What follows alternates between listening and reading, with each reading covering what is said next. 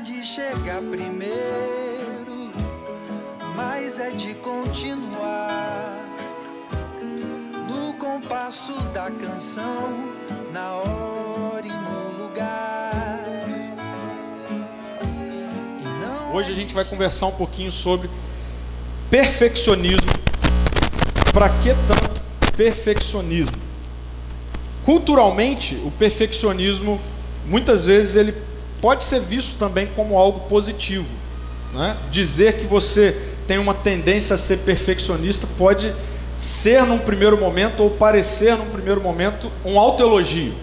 Né? Vamos pensar aqui numa entrevista de emprego. Né? Para você que ou faz entrevistas de emprego ou você que já participou de alguma entrevista de emprego, vai dizer que pode não ser uma tentação quando a pessoa está te entrevistando, diz, e aí, qual a seu, sua maior qualidade?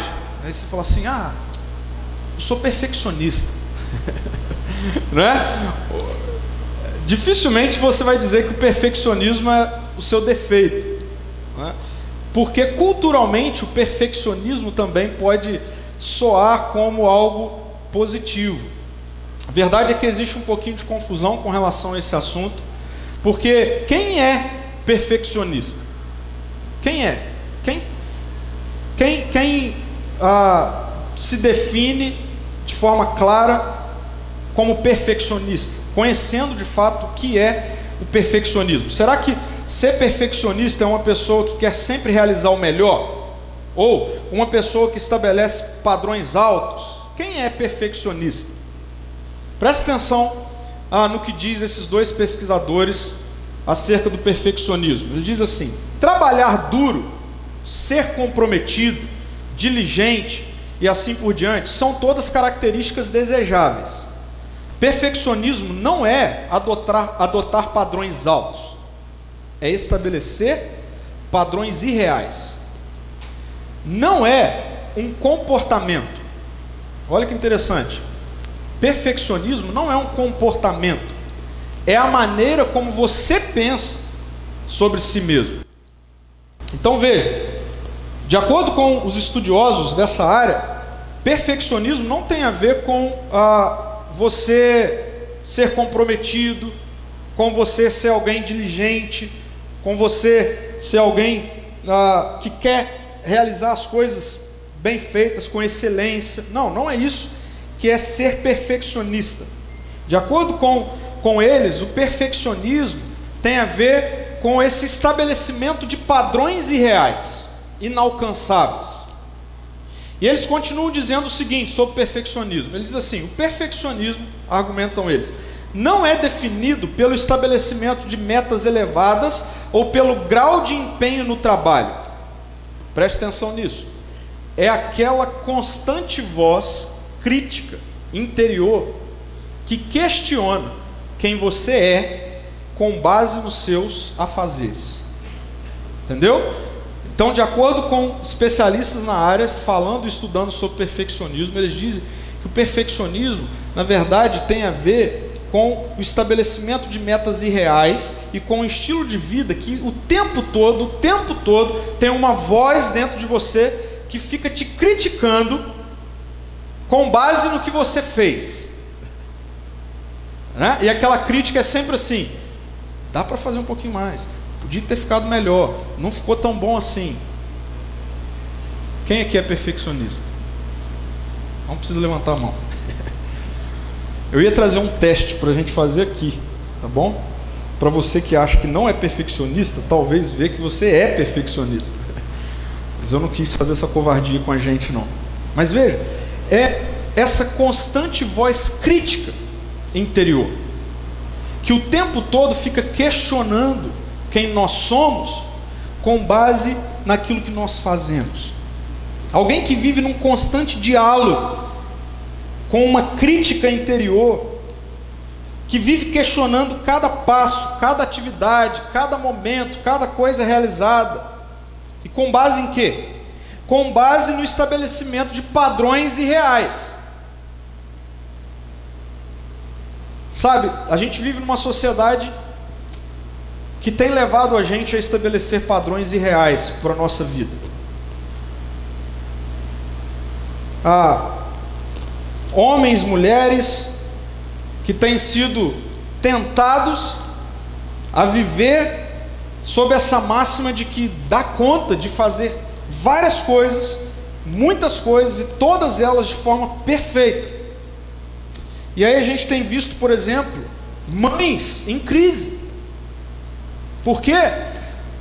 Porque é dito que elas precisam produzir muito em alta escala, mas também precisam dar conta do filho, também precisam dar conta do marido. Marido que quer fazer tudo e dizem que dá conta de fazer tudo, dá conta de ser um bom pai, dá conta de ser um bom marido, dá conta de ser o melhor profissional, e a gente tem vivido nessa dimensão de realidade de uma constante cobrança interior que de alguma forma estabeleceu padrões irreais para a gente.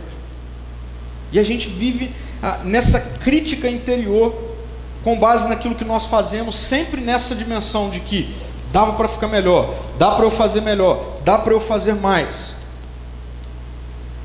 Ah, mas qual é o problema do perfeccionismo? Qual é o problema de querer sempre fazer mais, de querer sempre fazer melhor? Veja só, Sarah Egan, ela é uma pesquisadora na área de perfeccionismo, distúrbio e ansiedades. E ela falando sobre o problema do perfeccionismo, chamou muita atenção algumas coisas que ela fala sobre isso, porque olha só o que ela diz: o perfeccionismo é algo que passa por tudo em termos de problemas psicológicos. É algo que passa por tudo em termos de problemas psicológicos. Há estudos que sugerem que quanto mais perfeccionista, mais transtorno psicológicos você vai sofrer. Por isso, em última análise, ela vai dizer: é uma forma autodestrutiva de viver. Por quê? Por que, que é uma forma autodestrutiva de viver? Simples. Porque para o perfeccionista, nada está bom. Para o perfeccionista, nunca é suficiente. E, consequentemente, nenhuma tarefa vai ser concluída de fato. O perfeccionista, ele tem esse sentimento constante de que ele nunca completou nada, de que ele não concluiu nada, de que está tudo sempre inacabado. E aí, isso leva uma pessoa, o um indivíduo, a uma autodestruição e mais. O perfeccionista, ele também é socialmente destrutivo. Ele não apenas se destrói, mas ele destrói o meio. Existem estudos na área de uh, negócios que daria para a gente fazer testes. Existem testes protocolados, cientificamente comprovados, para dizer se você é ou não perfeccionista, ok? E existem estudos que mostram que se numa empresa, ah, depois de alguns testes, você detectar na sua equipe que existe um perfeccionista, o melhor que você tem a fazer como gestor é tirar ele da equipe e deixar ele trabalhar sozinho, porque ele destrói o contexto. Ah, mas vamos sair do âmbito corporativo e vir para o âmbito familiar. Porque dependendo em como é o seu estilo de vida, se você é um perfeccionismo dentro da sua casa, você vai destruir as relações que deveriam ser saudáveis. Por quê? Porque você sempre vai olhar para o seu filho como se ele pudesse fazer mais, dar mais, realizar mais. Você sempre vai olhar para sua esposa como se ela pudesse fazer mais, dar mais, para o seu marido como se ele pudesse fazer mais. Isso é destrutivo.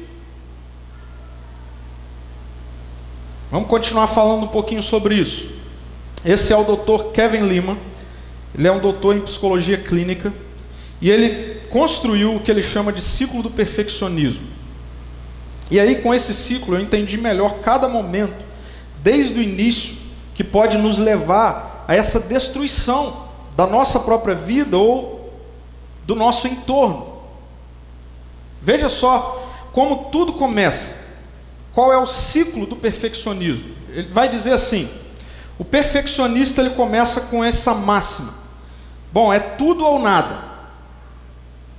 O perfeccionista, ele tem certeza de que ele vai ser perfeito em tudo que ele faz. Ele tem convicção. Por isso, alguém que é perfeccionista, ele tende a ser um realizador instável, sempre instável. Por quê? Porque quando vai bem, tá ótimo.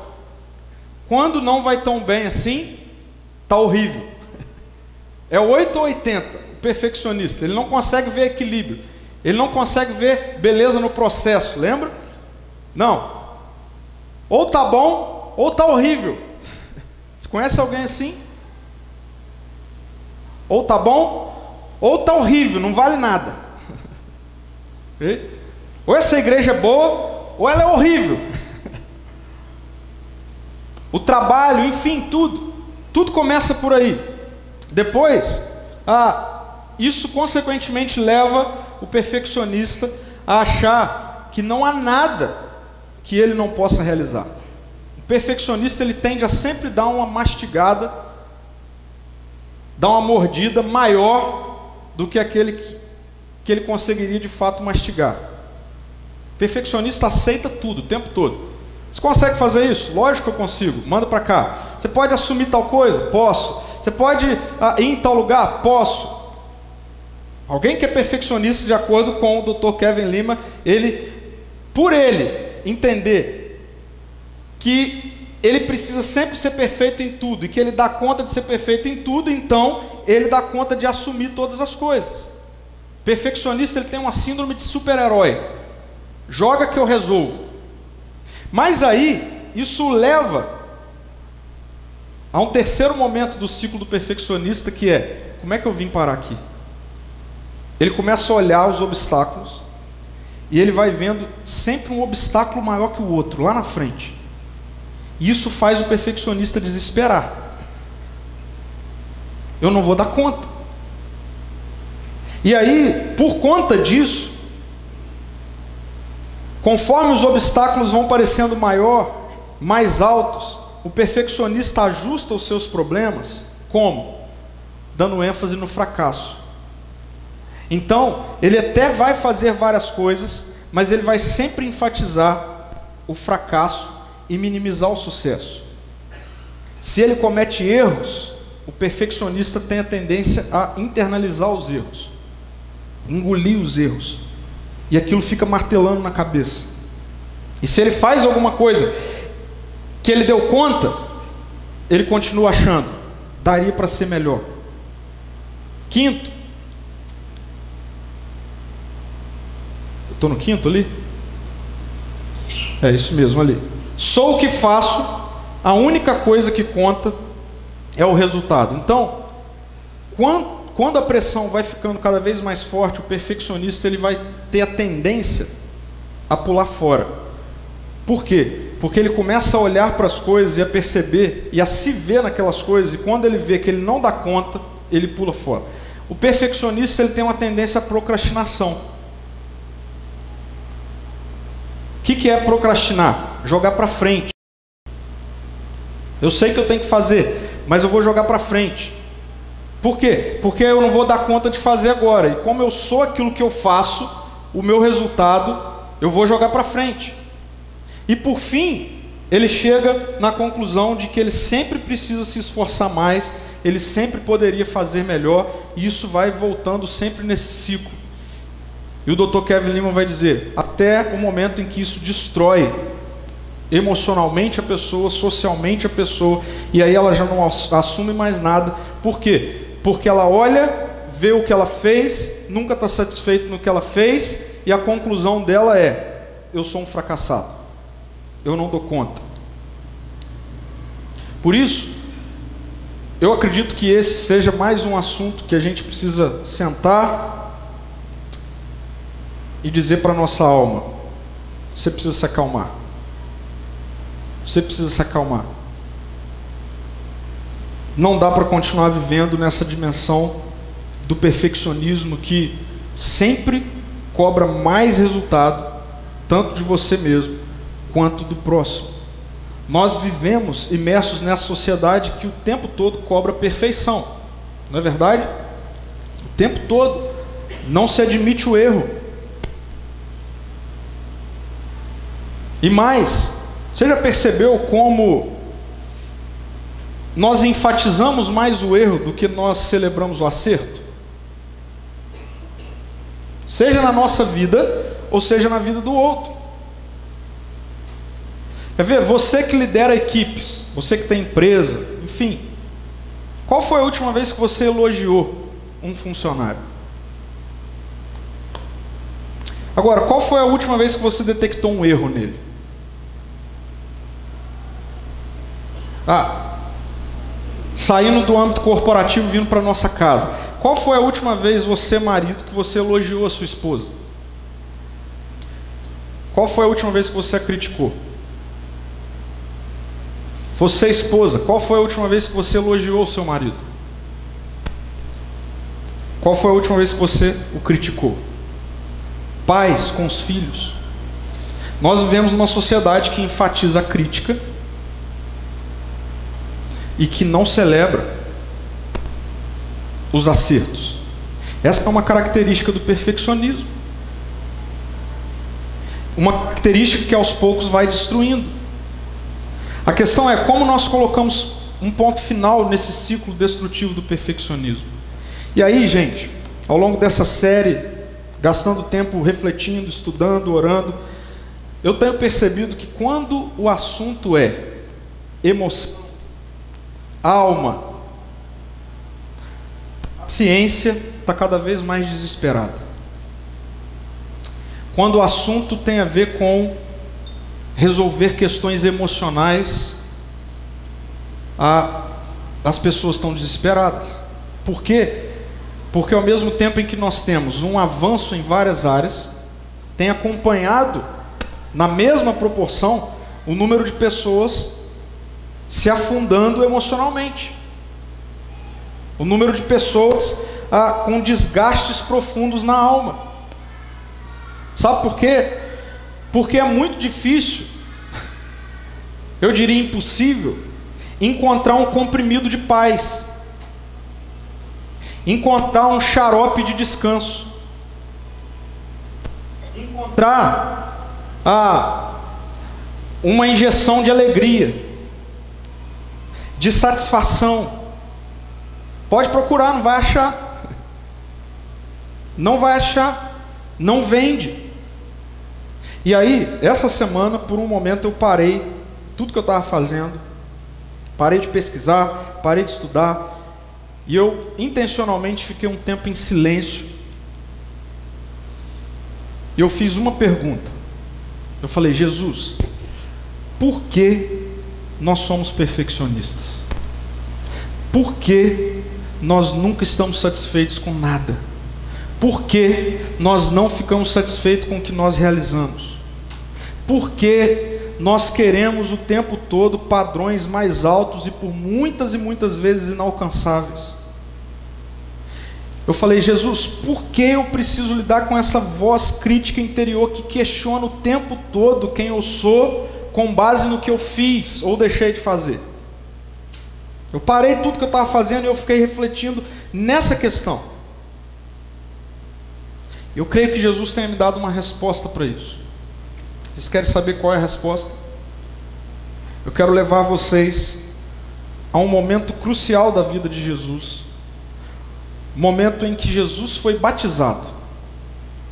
E nós temos essa narrativa no Evangelho de Mateus, no capítulo 3, versículo 16 e 17, Jesus, ele está iniciando, ou ele vai iniciar o seu ministério, e ele passa pelo ritual do batismo, e ele faz isso, não porque ele tem pecado, porque o batismo de João Batista era um batismo para perdão dos pecados, tanto que João fica meio assim se ele batiza ou não Jesus. Mas Jesus, ele precisa passar pelo batismo, porque ele está demarcando a sua humanidade. Não, Jesus não tem pecado. O batismo de João Batista em Jesus não é para perdão dos pecados de Jesus, porque Jesus não tem pecado algum, mas ele faz isso para ele demonstrar que ele está passando por tudo que um ser humano precisa passar. Então ele é batizado, e aqui a gente tem um relato que acontece nesse momento do batismo de Jesus, que diz assim: depois do batismo, enquanto Jesus saía da água, o céu se abriu. E ele viu o Espírito de Deus descer como uma pomba e pousar sobre ele. E uma voz do céu disse: Este é meu filho amado, que me dá grande alegria. Preste atenção aqui. Nesse momento, o que está acontecendo aqui, o que acontece com Jesus aqui, a, é a resolução para o nosso problema do perfeccionismo. Você vai ver por quê. Guarde isso. Até esse momento do batismo de Jesus, nós não temos nenhum relato nos evangelhos, nenhum relato a respeito da vida de Jesus que mostre Jesus realizando milagres, que mostre Jesus expulsando demônios, que mostre Jesus ensinando na sinagoga sobre o reino de Deus, enfim, absolutamente nada até esse momento. E imediatamente após esse momento do batismo de Jesus, nós lemos no capítulo 4 de Mateus o seguinte: Em seguida, Jesus foi conduzido pelo Espírito ao deserto para ser tentado pelo diabo. Depois de passar 40 dias e 40 noites sem comer, teve fome. Presta atenção, Jesus, ele é batizado. E ele é conduzido pelo Espírito ao deserto Sabe, a gente vive num contexto de espiritualidade contemporânea, e a gente tem vários gurus aí nos nossos dias, ah, da autoajuda, que dizem assim: está no centro da vontade de Deus, é sempre ter vitória, ah, é sempre sorrir, é sempre vencer, é ter o que você quer. Bom, então a gente tem um problema bíblico. Porque a Bíblia está dizendo que o Espírito conduziu Jesus para o deserto para ele ser tentado pelo diabo. Mais uma vez, o que está acontecendo aqui vai precede o ministério de Jesus. Por que, que Jesus precisa passar por esse período? Porque ele é o ser humano que vai pagar o preço pelo pecado. Porque Adão e Eva, em Gênesis 3, quando tentados por Satanás, caíram. E está acontecendo com Jesus isso. Jesus está agora indo para o deserto, onde ele vai ser tentado por Satanás, e ele não cai. E o que a gente vai ler após o versículo 2 de Mateus 4 é a narrativa das tentações. Como Jesus é tentado? Como o diabo vai tentar Jesus? Eu não vou ler o texto todo, mas eu vou só trazer as ênfases das tentações que mostram que, primeiro, Satanás tenta Jesus da seguinte forma: Ah, se você é filho de Deus, então você não precisa passar fome. E Jesus está com fome. Ele está 40 dias sem comer, 40 noites sem comer. E essa é a primeira tentação. Se você é filho de Deus, transforme pedras em pães. E Jesus vai responder dizendo que nem só de pão viverá o homem. E aí Satanás vem com uma segunda tentação que é: se você é filho de Deus, ah, o texto vai dizer que Satanás levou Jesus à parte mais alta do templo e ele disse: se jogue, salte daí, afinal de contas você é filho de Deus. Se você é filho de Deus, então ele enviará anjos que irão te socorrer e nada acontecerá com você. E Jesus vai responder mais uma vez com um trecho da Torá dizendo: ah, a Bíblia diz também, as Escrituras dizem que nós não devemos tentar o nosso Senhor, o nosso Deus. E aí, por fim, Satanás vem com uma terceira tentação que é dar poder ou reinos. Ele diz: se você se ajoelhar diante de mim e me adorar, todos os reinos dessa terra do mundo eu te darei. E é isso que vai acontecendo então ao longo desse tempo de Jesus no deserto com Satanás, onde ele está sendo tentado. E aí, a gente pode olhar num primeiro momento e ver Jesus sendo tentado a matar fome física, transformando pedras e pães. A gente pode ver num primeiro momento e perceber que Satanás ele está tentando Jesus ah, no sentido de aprovação, dele ser aprovado. Bom, você pode se jogar porque você vai ser socorrido. Ou ainda, num terceiro momento, a gente pode olhar e perceber e dizer que Jesus está sendo tentado nessa dimensão ou nessa relação do poder, de ter os reinos, de ser o mais poderoso. É isso que Jesus está sendo tentado? Fome, aprovação e poder? Eu diria que não. Ah, mas não é isso que a gente está lendo ali? Sim. Mas a gente precisa ver o que está por trás disso aí. E o que está por trás disso aí, dessas tentações, tem a ver com Satanás, o diabo, colocar diante de Jesus a dúvida. Qual dúvida? A dúvida a respeito do que ele ouviu, quando ele ainda não tinha feito nada quando ele ainda não tinha passado por nenhuma tentação, quando ele ainda não havia ah, realizado nada, mas ele ouviu o pai dizer: Você é meu filho amado, e eu tenho alegria em você. Essa é a tentação do perfeccionismo. Sabe qual é a tentação do perfeccionismo? Fazer com que a nossa identidade seja estabelecida naquilo que nós realizamos, naquilo que nós fazemos. Sabe como o nosso problema com o perfeccionismo ele é resolvido, solucionado? Quando por meio do evangelho de Jesus nós deixamos de ser o que nós realizamos, o que nós fazemos e passamos a viver confiantes naquilo que nós ouvimos de Deus acerca de quem nós somos. É isso que está diante de Jesus. A dúvida. Será que você é filho de Deus mesmo? Será que você é tão amado assim? É isso que Satanás está tentando Jesus abrir mão. De confiar que a identidade dele está naquilo que o Pai diz que ele é não naquilo que ele faz, não naquilo que ele vai realizar. Hoje eu quero falar só sobre isso. A gente não vai ter um monte de ponto aqui.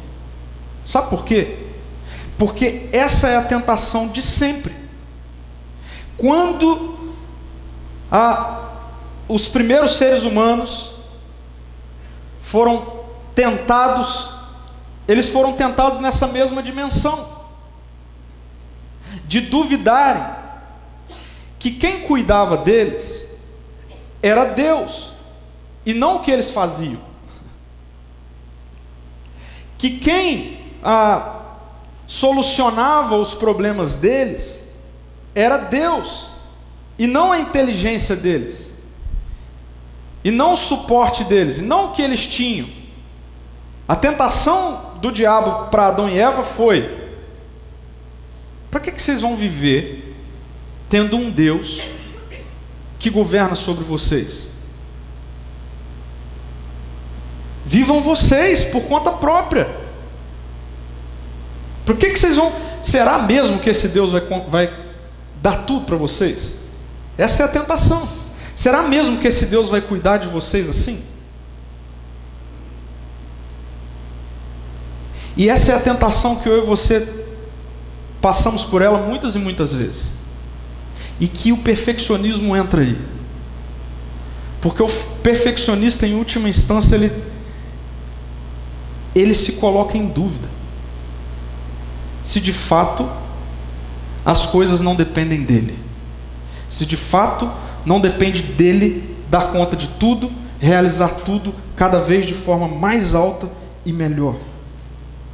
E aí, o escândalo do Evangelho vai de encontro a essa tentação. Sabe por quê? Porque o escândalo do Evangelho é a graça. O escândalo do Evangelho é a graça. Assim, o mais escandaloso do Evangelho é a graça. A graça é uma afronta para o perfeccionismo do nosso tempo. Infelizmente, a religião continua sendo uma tentação do diabo que leva muitas pessoas a duvidarem que elas são amadas por Deus, porque elas são amadas por Deus, não porque elas fazem alguma coisa. Porque a religião, seja ela qual for, sempre diz: faça algo, faça algo, você precisa ser bom.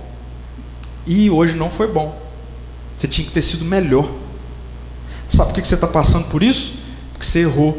Você está passando por isso aí porque você não sacrificou o tanto que você tinha que se sacrificar para Deus, para chamar a atenção de Deus. Por isso que você está passando por isso. Sabe por que você está amaldiçoado? porque você não fez algo, ou porque você deixou, ou porque você fez algo. A religião é essa ideia perfeccionista de que eu preciso fazer mais e melhor, e aí Deus vai me abençoar. Ah, para você ser abençoado financeiramente, então você tem que dar mais. Ah, para você ser abençoado nessa ou naquela área da sua vida, então você tem que fazer mais isso. Ah, então você tem que andar tantos quilômetros. Ah, então você tem que fazer tantas orações por dia. Ah, então você tem que fazer. E aí o Evangelho afronta tudo isso com a graça, porque diz assim: você estava morto, você não tinha como fazer nada.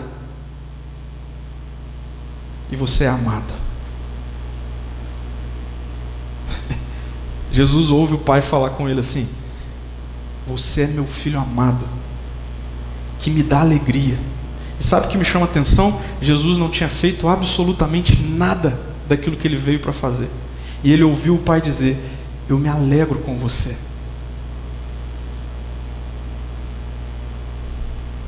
E aí a gente vai ver a história e a vida de Jesus. Sabe como? Ele não se deixa levar pelos impulsos que estão ao redor dele. Ele não se deixa levar pelas tentações. Ele não abre mão da agenda dele. Por quê? porque ele confia no que ele ouviu do Pai. Você é meu filho amado. Eu tenho alegria em você. E isso é uma afronta para o perfeccionismo. E aí, sabe qual é a boa notícia? Que isso que Jesus ouviu, que isso que Jesus ouviu, pode ser o que você ouve. Porque se você está em Cristo, em Jesus, isso que Jesus ouviu é o que você precisa ouvir todo dia. Quando eu fizer o quê? Nada. Só por você ser filho. Só por você ser filha. Quando Jesus ouve o Pai dizer: Você é meu filho amado, eu tenho alegria em você. E eu e você nos rendemos a Jesus, ao Evangelho, essa fala precisa ecoar no meu ouvido e no seu ouvido assim: Eu te amo. Você é meu filho amado. Você é minha filha amada. Mas o que, que eu fiz, Jesus? Nada, eu te amo. Eu tenho alegria em você. O que Jesus está fazendo aqui é: você não é o que você faz, você é o que eu falo que você é. Esse negócio me deixa até arrepiado. Porque a nossa sociedade fala que eu sou o que eu faço. A sociedade fala para você que você é o que você faz, que você é o que você produz, que você é o que você merece. Aí vem o Evangelho e diz: Você é o que eu digo que, eu, que você é. Você é meu filho amado. E mais, eu me alegro em você. Você é minha filha amada, que me dá alegria. Por quê? Porque nós estamos em Jesus. Por meio de Jesus você não é o que você faz. Por meio de Jesus você não é o que você deixa de fazer. Gente, vocês vão me ouvir falando isso todo domingo, o tempo todo, porque esse é o Evangelho. Esse é o Evangelho. Nós não somos o que nós fazemos, nós não somos o que realizamos, nós não somos os acertos nem os erros, nós somos quem Deus diz que nós somos. Se nós estamos em Jesus, nós somos filhos e filhas, amados e amadas. Não é produção, é graça.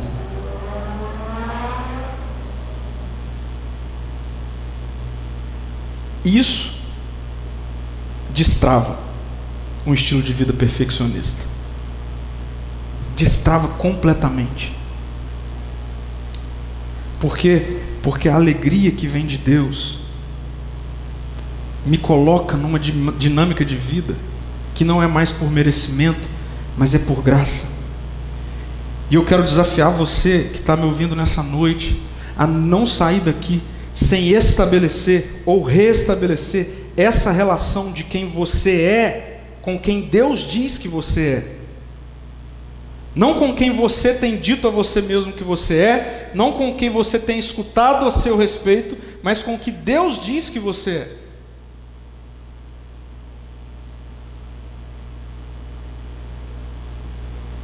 Com quem Deus diz que você é. O perfeccionismo diz: você é aquilo que você faz.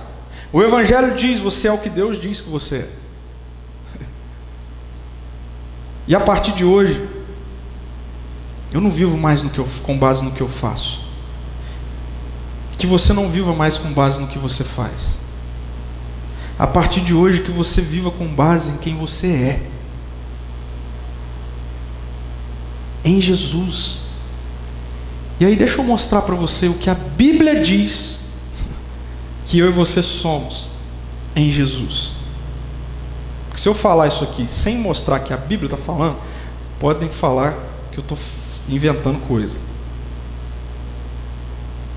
Hebreus no capítulo 10, versículo.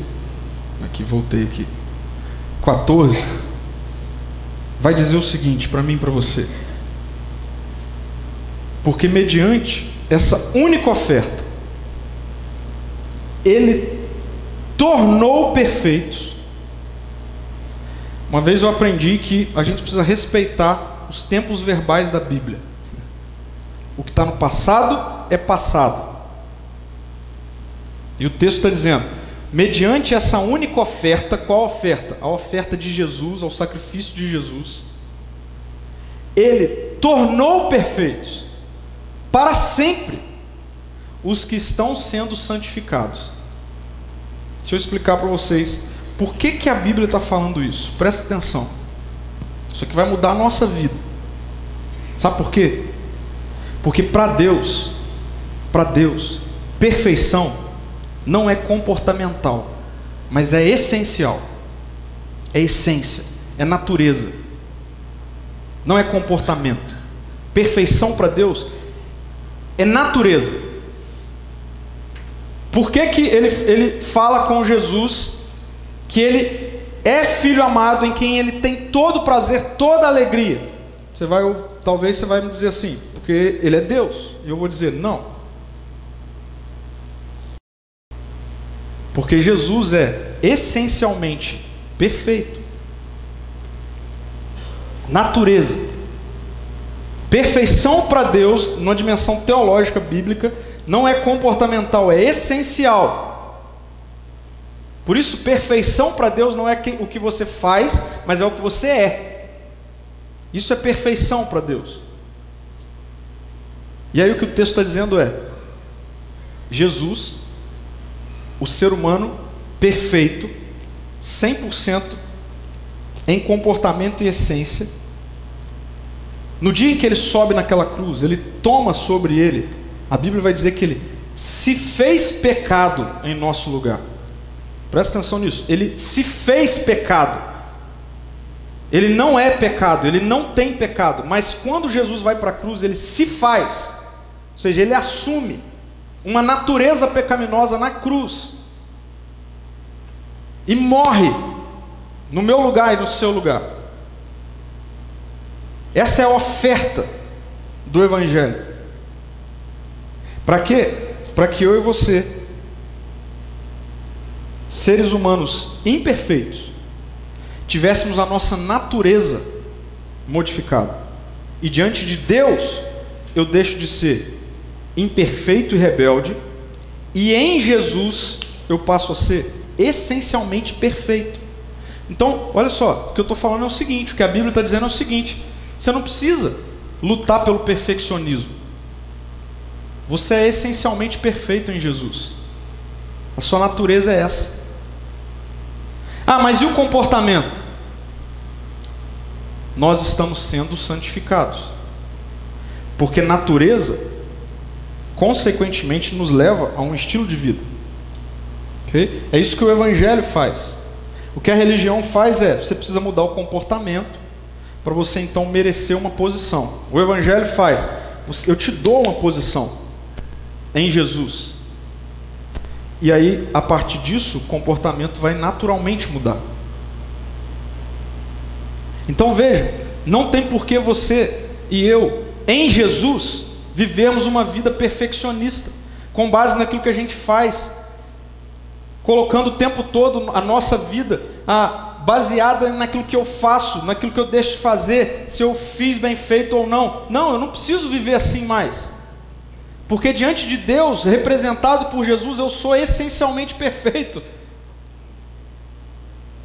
Isso transforma a nossa forma de viver.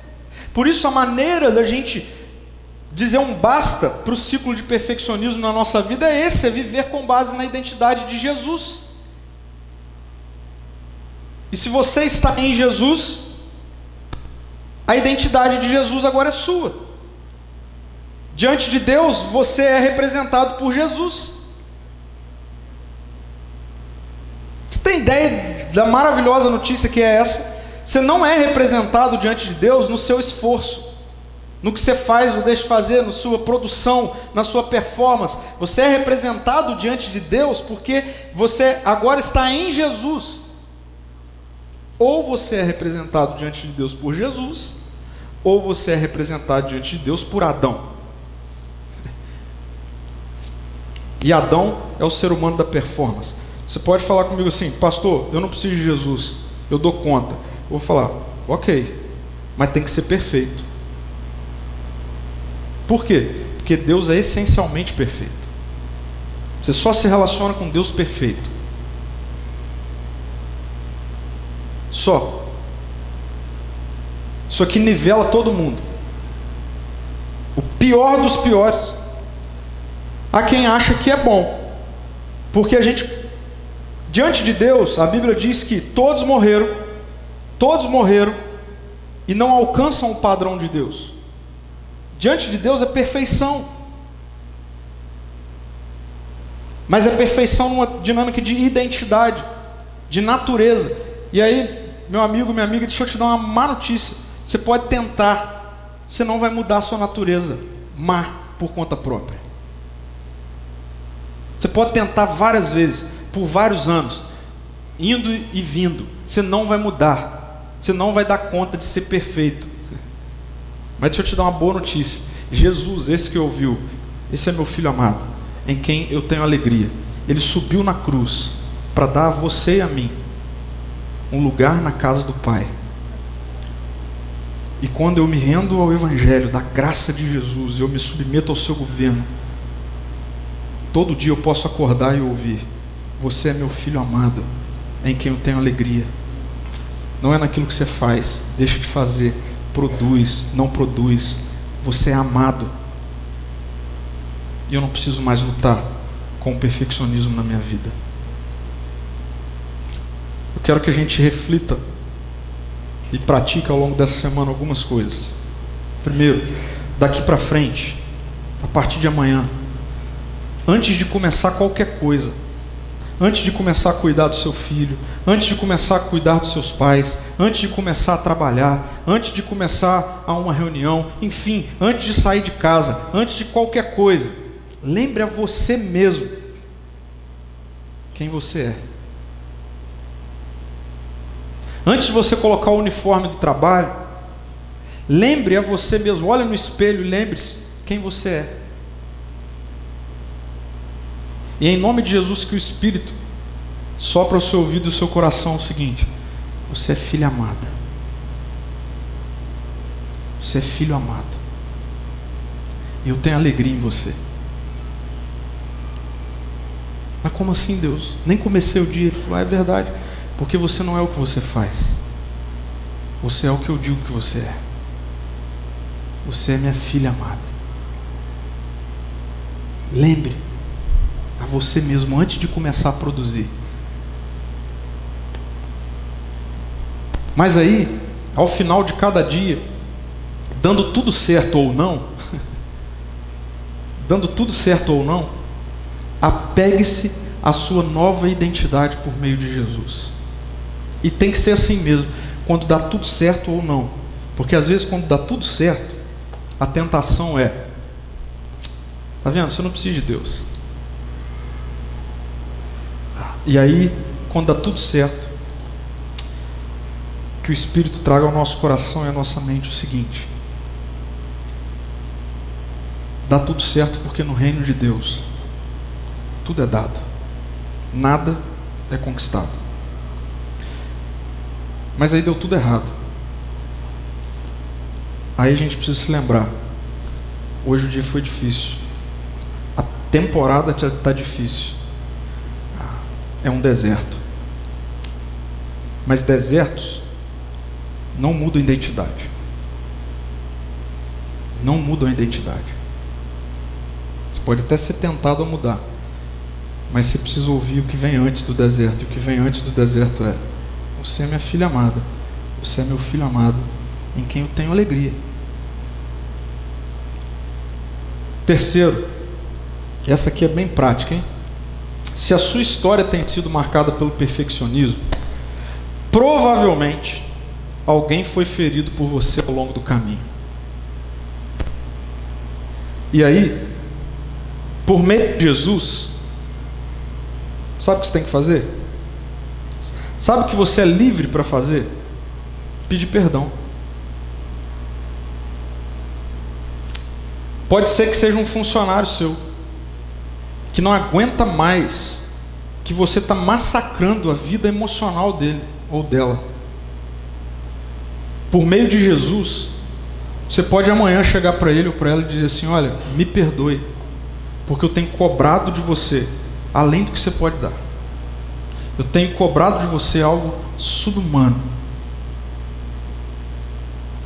Mas talvez isso também esteja dentro da sua casa. E aí, seja a hora de você virar para o seu filho, para sua filha, hoje ainda, ficar na altura dele ou dela e dizer assim: me perdoe eu estou te cobrando demais. Eu estou exigindo de você algo que é além. Talvez você tenha que fazer isso com o seu marido.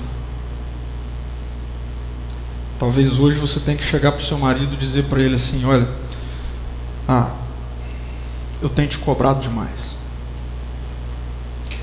Eu, eu não tenho aceitado seus erros eu quero que você acerte o tempo todo e me perdoe por isso. E você, marido, talvez tenha que fazer isso com a sua esposa. Você tem que sentar com ela. Você tem que confessar isso para ela e dizer: Me perdoa. Ah, eu não tenho reconhecido o que você tem feito pelos nossos filhos. Eu não tenho reconhecido o que você tem feito para nossa casa eu tenho te cobrado demais, me perdoe.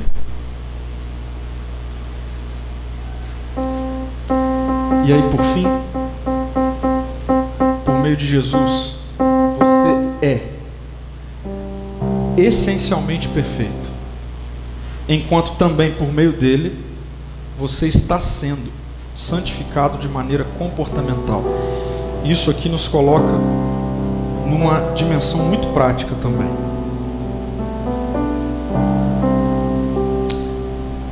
Você tem vindo ao longo desses domingos, tem sido maravilhoso conhecer histórias, as histórias de muitos de vocês.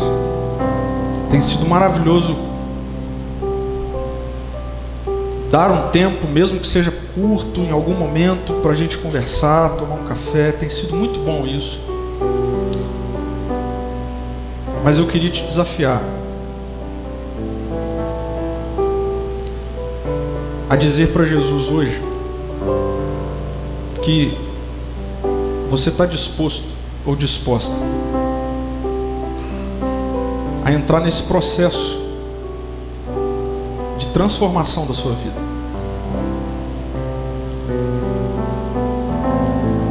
Eu não posso terminar um dia como esse falando do Evangelho, falando de identidade em Jesus, falando que Jesus nos garante essa identidade de filhos e filhas amadas, que Jesus nos coloca numa posição essencial, transforma a nossa natureza e nos coloca numa posição de perfeitos, essencialmente perfeitos.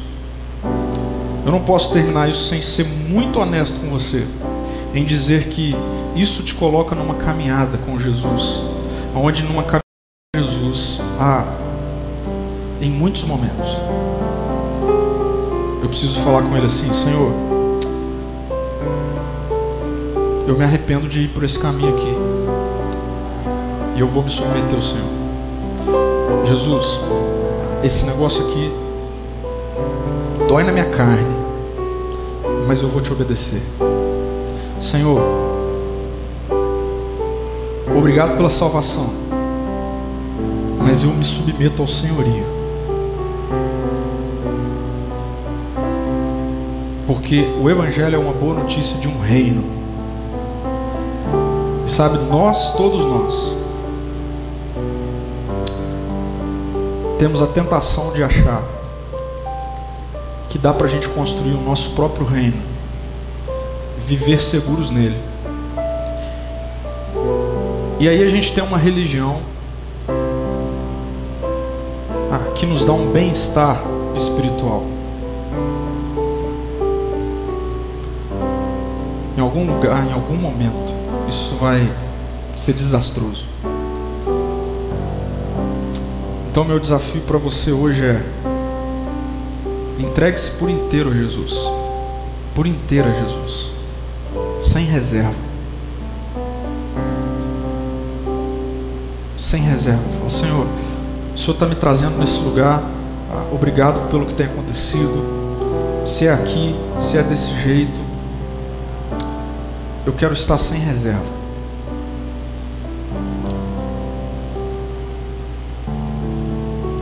Esse é o ambiente do reino de Deus. É um reino. Só existe um rei. É Jesus. Ele nos representa, mas ele é rei. Não há competição no reino de Deus. Ou nós somos inteiros, ou nós ainda queremos ser reis sobre nós mesmos. E aí, isso aqui pode ser uma boa mensagem que vai te trazer alguns insights, mas amanhã você vai ser tentado a abrir mão do reino de Deus para você continuar tentando ser perfeito. Eu quero orar por você porque a gente está diante de uma situação em que a gente precisa, pela fé, pela fé, dormir hoje assim, Senhor, então quer dizer que o meu trabalho é descansar no Senhor?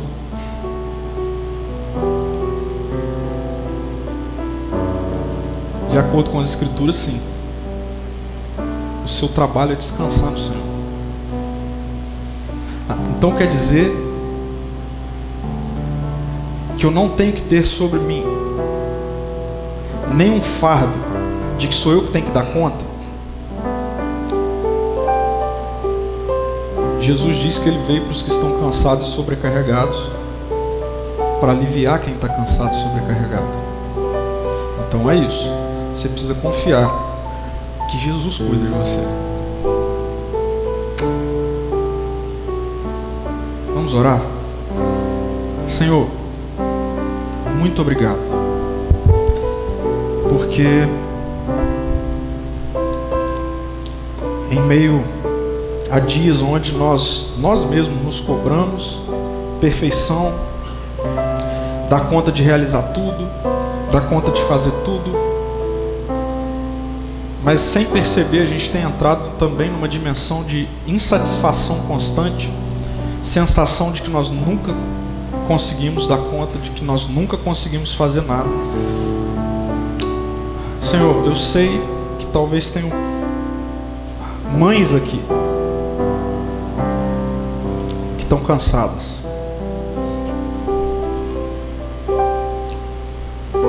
Cansadas de tentar dar conta de tudo.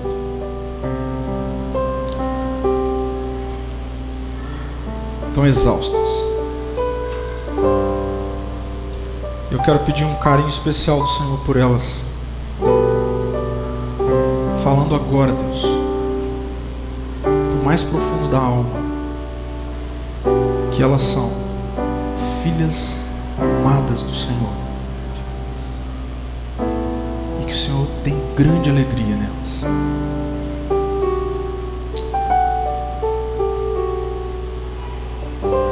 Talvez homens aqui, Deus, que não podem, porque falaram que eles não podem assumir que estão cansados, estão exaustos. Deus, que nessa noite o teu Espírito dê a eles a convicção mais profundo da alma de que eles são amados e que o Senhor se alegra com eles. A viver num ambiente da graça do Senhor, a desfrutar disso. Em nome de Jesus. Amém, Senhor.